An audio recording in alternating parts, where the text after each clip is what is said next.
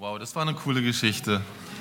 Also ich habe sie noch nie so gehört, so mit, hey, kommt doch rein, Josef Maria, das kann doch nicht sein, dass ich keinen Platz habe. Also ihr habt es echt gut gespielt und ich habe alles verstanden, auch wenn ihr manchmal ganz schnell geredet habt. Also wer hat sich mal gedacht, dass der Herbergsvater oder dieser David, also der diesen Herbergsvater gespielt hat, mal die Hauptrolle in einem Theater haben würde? Sonst ist immer Jesus oder Maria oder Josef oder vielleicht sogar der König. Aber der Herbergsvater, das war schon cool, mal alles so zu sehen. Hast du gut gemacht. Und dieser David, der konnte sich einfach nicht vorstellen, dass für Jesus kein Platz ist. Jesus der König, Jesus dieser ihr Chef in dem Fall. Und das ist aber so, weil sie schon wusste, dass der Jesus ihr Chef ist. Und die Menschen damals, damals vor vielen, vielen Jahren, die wussten nicht, dass dieser Jesus, der geboren wird, ein König sein wird oder ein Chef in ihrem Leben. Also manche schon, aber nicht viele. Und da waren ja so viele Menschen in Bethlehem zur Volkszählung. Und ich glaube, dort haben, wo ganz viele Menschen waren in diesem Dorf Bethlehem, da haben Josef und Maria einfach kein Zimmer gefunden, wo sie sein könnten. Vielleicht sind sie zum ersten Haus gegangen, wurden abgewiesen, aber vielleicht sind sie auch in, zu mehreren Häusern gelaufen und haben geschaut, wo gibt es einen Platz für uns. Und ich meine, so ein großes Zimmer, das haben sie ja gar nicht gebraucht. Es war ja nur Maria und Josef und das Baby, was kommen sollte. Also so ein ganz kleines Zimmer hätte ja auch gepasst. Gell? Und damals war es so, dass eine Frau, die ein Kind bekommt, also schwanger ist, ein Zimmer haben sollte, ein eigenes Zimmer. Und da sollte sie dann ein paar Wochen alleine sein. Also das hieß damals unrein. Das waren dann so 30, 40 Tage. Und ich kann mir diesen Hausherrn gut vorstellen, der der war aber auch gestresst, so wie Maria und Josef, die ein Zimmer gesucht haben. Und gerade so wie wir das in unserer Vorweihnachtszeit haben, so viel Stress und schauen, hey, das und das müssen wir besorgen, die Geschenke müssen meine Eltern für mich kaufen, gell? Das ist viel Stress. Also für uns vielleicht als Kinder schön. Und da für diesen Hausherr, da war jedes Zimmer belegt, die Gäste riefen hier und da nach einer frischen Decke, dann wollte jemand was zu essen haben. Also dieser Hausherr, der hatte eigentlich viel Stress damals. Und vielleicht hat er sogar auf diesen Kaiser in Rom geschimpft, weil er diesen Chaos verursacht hat mit dieser Volkszählung. Und dann kommen noch so Maria und Josef und wollen ein Zimmer haben. Und dann denkt er, nein, wir sind voll. Und ich kann mir gut vorstellen, wie er es an der Tür geklopft hat und der Hausherr öffnet und er sah dieses junge Paar und seine ersten Gedanken waren, jung, schwanger, dreckig, die haben mir jetzt gerade noch gefehlt. Und dann als Josef nach diesem Zimmer fragt für sie, dann sagt er, tut mir leid, ich bin überbelegt. Ich habe nicht mehr mal ein kleines Zimmer. Und das war blöd, gell? Da kommt der König auf dem Esel in der Frau Maria mit Josef und da gibt es kein Zimmer. Und Maria hat dann gesagt, ich kann nicht mehr, ich freue mich so auf mein Bett, gell? Wo ist Maria? Da. Ich, also Jesus hatte damals nicht mit Plakaten oder mit, nicht mit WhatsApp oder nicht mit der Werbung oder so gesagt, dass er kommen wird. Wisst ihr warum? Das hat nämlich zu seinem Plan gehört, weil er wollte nicht als König kommen, nicht als großer Mensch oder als großer Herrscher, sondern er wollte zu allen Menschen kommen und das hieß, dass er zuerst zu den Armen kommen wollte. Und er wollte auch mit denen leben, die nicht so reich sind. Weil wenn Jesus als König gekommen wäre, dann hätten die armen Leute gesagt, hey, der ist nur für die Reichen, für die, die viel Geld haben, gekommen, gell? Aber das Schöne ist, dass Jesus für alle gekommen ist, egal ob arm, ob reich, ob klein, ob groß, ob Kinder oder Erwachsene. Weil, weil später, bevor er für unsere Sünden gestorben ist, da stand er vor so einem König und der hat sogar gesagt, hey, Jesus ist ein guter Mann. Also Jesus ist irgendwie zu allen gekommen und alle haben den irgendwie gemocht oder auch nicht. Und Jesus ist nicht einfach nur so auf die Erde gekommen, um zu schauen, hey, wie leben die Menschen, wie geht es denen da, wie ist es mal so im Stall geboren zu werden. Ich glaube, Jesus war nicht nur auf Abenteuerlust auf oder wollte nicht nur was Aufregendes erleben, sondern er hat einen Plan mitgebracht. Und seine Leute, seine Landsleute, die Juden, die haben seinen Plan nicht so richtig verstanden, vielleicht ein paar wenige. Und ihr wisst, kennt ihr die Geschichten von Jesus, wo er dann größer war oder 30 Jahre und hat er da Zeichen und Wunder getan? Er hat dann Tote vom Leben wieder erweckt. Er hat Stürme gestillt in der Natur und er hat viele Menschen mit so ein paar Fischen und ein paar Broten versorgt. Gell? Und trotzdem haben die Leute, seine Landsleute nicht verstanden, dass er ihr Chef sein möchte oder besser gesagt ihr Retter sein möchte. Und sie haben ihn nicht akzeptiert deswegen. Und eigentlich würde man ja denken, wenn ein Mann so viele Wunder machen kann, so viel Tolles, dann würden die Leute sagen, hey, du bist unser Retter. Aber irgendwie am Ende haben sie das nicht mehr gemacht, gell? Ihr kennt die Geschichte an Ostern, oder? Und in der Bibel wird gesagt, dass die Seinen, also Jesus Landsleute, die Juden, ihn nicht annahmen. Und so nach dreieinhalb Jahren, wo Jesus rumgereist ist, Wunder getan hat, für die Menschen da war, da war bei der Gründung seiner Kirche oder seiner, die erste Gruppe, die da entstanden ist, nur ein paar wenige Jünger dabei. Und da gibt es so eine Prophezeiung, also so, eine, so, ein, so, ein, so ein Zukunftstext in der Bibel, der sagt, dass der Retter, der wird verachtet von den Menschen und der wird gemieden. Und so Jesus Wunder und diese großen Taten, die er gemacht haben, gerne gemacht hatte, die haben nicht genügt. Also er war kurz berühmt, aber dann war er irgendwie wieder weg. Könnt ihr euch vorstellen, warum? Schwierig, gell, das Thema. Da kommt Jesus, Gottes Sohn, kommt zum Stall, der dreckig ist, wie wir dem Lied gesungen haben. Dann tut er Wunder und ist ein toller Mann und auf einmal mögen die Menschen ihn nicht. Das ist kompliziert, gell? Also für mich als Erwachsener auch manchmal.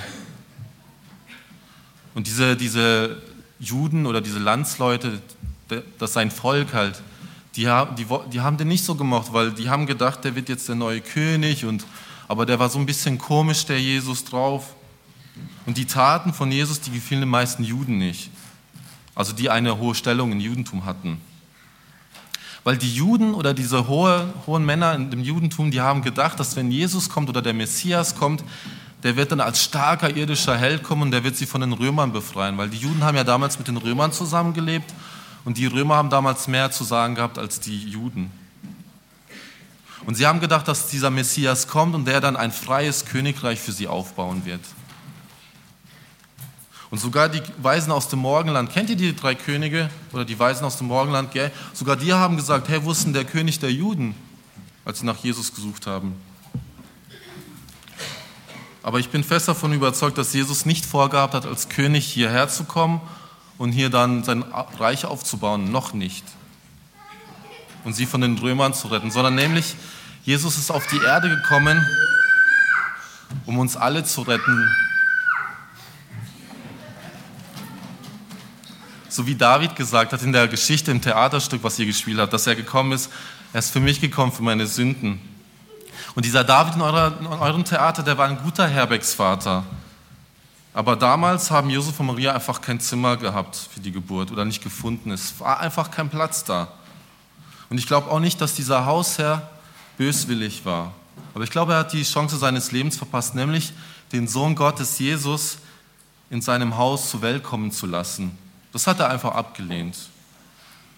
Und stellt euch vor, jemand klingelt bei euch an der Haustür und macht, ihr macht auf und auf einmal steht da ein Mann, den ihr nicht kennt und der sagt, hey, ich bin Gott. Wow. Also ich würde den sofort reinlassen. Erst wäre ich erschrocken, aber dann würde ich ihn reinlassen. Und wenn er mich dann noch fragen würde, hast du noch ein Zimmer frei, würde ich sagen, hey, du kannst mein ganzes Apartment haben, ich schlafe auf der Straße heute, ist egal. Also ich finde das ziemlich cool. Hättet ihr das auch gemacht oder? Und das, das Haus von dem Hausherr im Theater, das war ja voll, gell? Und äh, vielleicht hätte dieser Hausherr sein, ein, sein eigenes Zimmer räumen müssen, sein Schlafzimmer, da wo er selber schläft. Und er hätte vielleicht im Keller oder in der Küche schlafen müssen oder können. Er hätte sein Zimmer für Jesus räumen können oder für die Maria und Josef wo Jesus dann geboren werden würde. Und ich glaube, als Josef damals davon hörte, dass es eine Volkszählung gibt, entschließt er sich mit seiner jungen Frau Maria von Nazareth nach Bethlehem zurückzukehren. Und ich glaube, weil er als kluger und vorausschauender Mann geschildert wird, tut er es nicht auf dem letzten Drücker, so wie wir das vielleicht kennen, sondern sie gehen vorher hin, weil sie auch ein elterliches Haus dort haben. Aber vielleicht gab es in dem Haus von seinen Eltern auch keinen Platz, weil die ganzen Verwandten da waren für die Volkszählung. Aber als ich nun die Geburt nahte von Maria und sie müde war und sie endlich ein eigenes Zimmer haben wollte, da gab es offensichtlich keinen Raum für die Geburt in dem Haus seiner Eltern oder bei den Verwandten oder sonst wo, wo sie gesucht haben, weil so viele Menschen da waren wegen der Volkszählung. Und ich glaube auch nicht, um seine Verwandten zu beleidigen und zu sagen, hey, räumt mal ein Zimmer frei, entschließt sich Josef dann, den Stall herzurichten für Maria und wenigstens dort dann in Ruhe die Geburt zu vollziehen oder die Geburt, äh, Geburt äh, zu haben. Und vielleicht muss es dann auch heißen, Maria gebar ihren ersten Sohn, wickelte ihn in Windeln und legte ihn in die Futterkrippe, da im Wohnraum kein Platz war.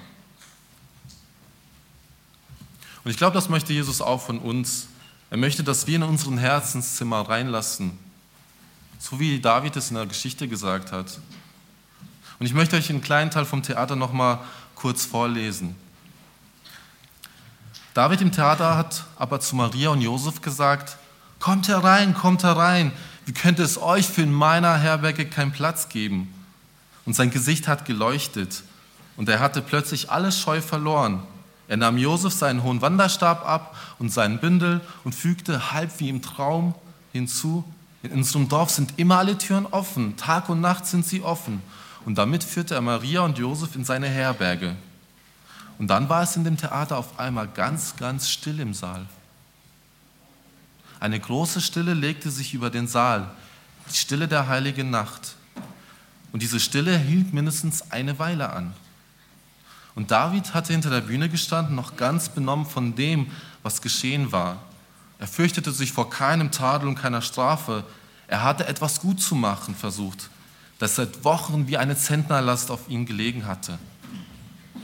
Und vielleicht hatte er sogar viel, viel mehr getan und ungezählten anderen Menschen die Tür zur heiligen Nacht geöffnet und die Weihnachtskerzen in ihren Herzen angezündet. In seinem eigenen Herzen auf jeden Fall brannten sie lichterloh. Und ich bin mir sicher, dass wir auch heute Jesus in unser Herz reinlassen dürfen, wenn er klopft und sagt, hey, ich möchte reinkommen. Und wisst ihr, was das Schöne ist? Also als Kind wusste ich das noch nicht so, aber wenn Jesus an unser Herz klopft, müssen wir nicht erstmal aufräumen. Wir müssen nicht unseren ganzen Chaos oder das, was wir da veranstaltet haben, im Herzen aufräumen, sondern Jesus möchte einfach reinkommen, weil er uns so liebt, wie wir sind. Jesus kommt dann rein in unser Herz und der möchte uns dann helfen, auch aufzuräumen im Herzen, so wie David das gesagt hat. Und das gibt da so Sachen, die kann er ganz schnell aufräumen. Zum Beispiel, wenn ich meine Schwester geschlagen habe, lerne ich ganz schnell und einfach, dass es nicht so gut ist. Sie ist ja meine Schwester und ich liebe sie eigentlich und Schlagen ist nicht eine Lösung. Oder es gibt auch peinliche Sünden wie, ich habe zum Beispiel als Kind gerne mal also das ist mir jetzt ein bisschen peinlich, aber Jesus hat mir geholfen.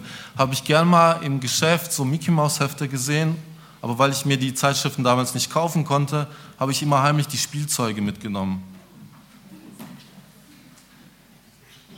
Und das hat aber Jesus ganz, ganz schnell dann in meinem Herzen aufgeräumt, als ich ihn reingelassen habe, weil ich habe gemerkt oder ich habe gemerkt, dass es nicht in Ordnung ist, andere zu beklauen und ich habe gelernt, dass es mich unglücklich macht.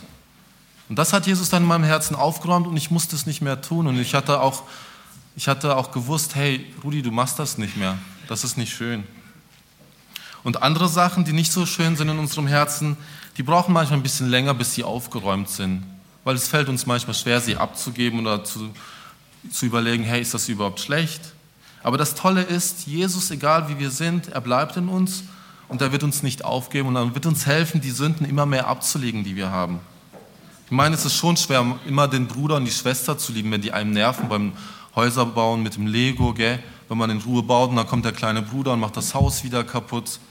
Schon schwer. Und sich nicht zu streiten, wenn sie einfach die Sachen nehmen oder anbrüllen oder schlagen. Also ich, jetzt bin ich ja schon älter oder erwachsen und ich streite mich immer noch mit meiner Schwester ab und zu und dann schreien wir echt laut. Aber Jesus hilft mir, dass ich immer mehr geduldig und lieb werden kann. Und sogar wie wir Erwachsenen, wie ich gerade gesagt habe, brauchen Jesus, weil auch obwohl wir erwachsen sind und viel, viel, viel mehr wissen als ihr Kinder, wissen wir dennoch ganz, ganz, ganz, ganz wenig. Und Jesus wird uns helfen, unsere Herzenswohnung immer wieder sauber zu machen und sie sehr schön herzurichten. Habt ihr schon mal Schokolade auf den Teppich gekleckst oder auf eure Kleidung mit Filzstiften aus Versehen gemalt? Habt ihr schon mal? Habt ihr auch dann gemerkt, wenn die Mama das versucht hat, sauber zu machen, dass es nicht so schnell geht?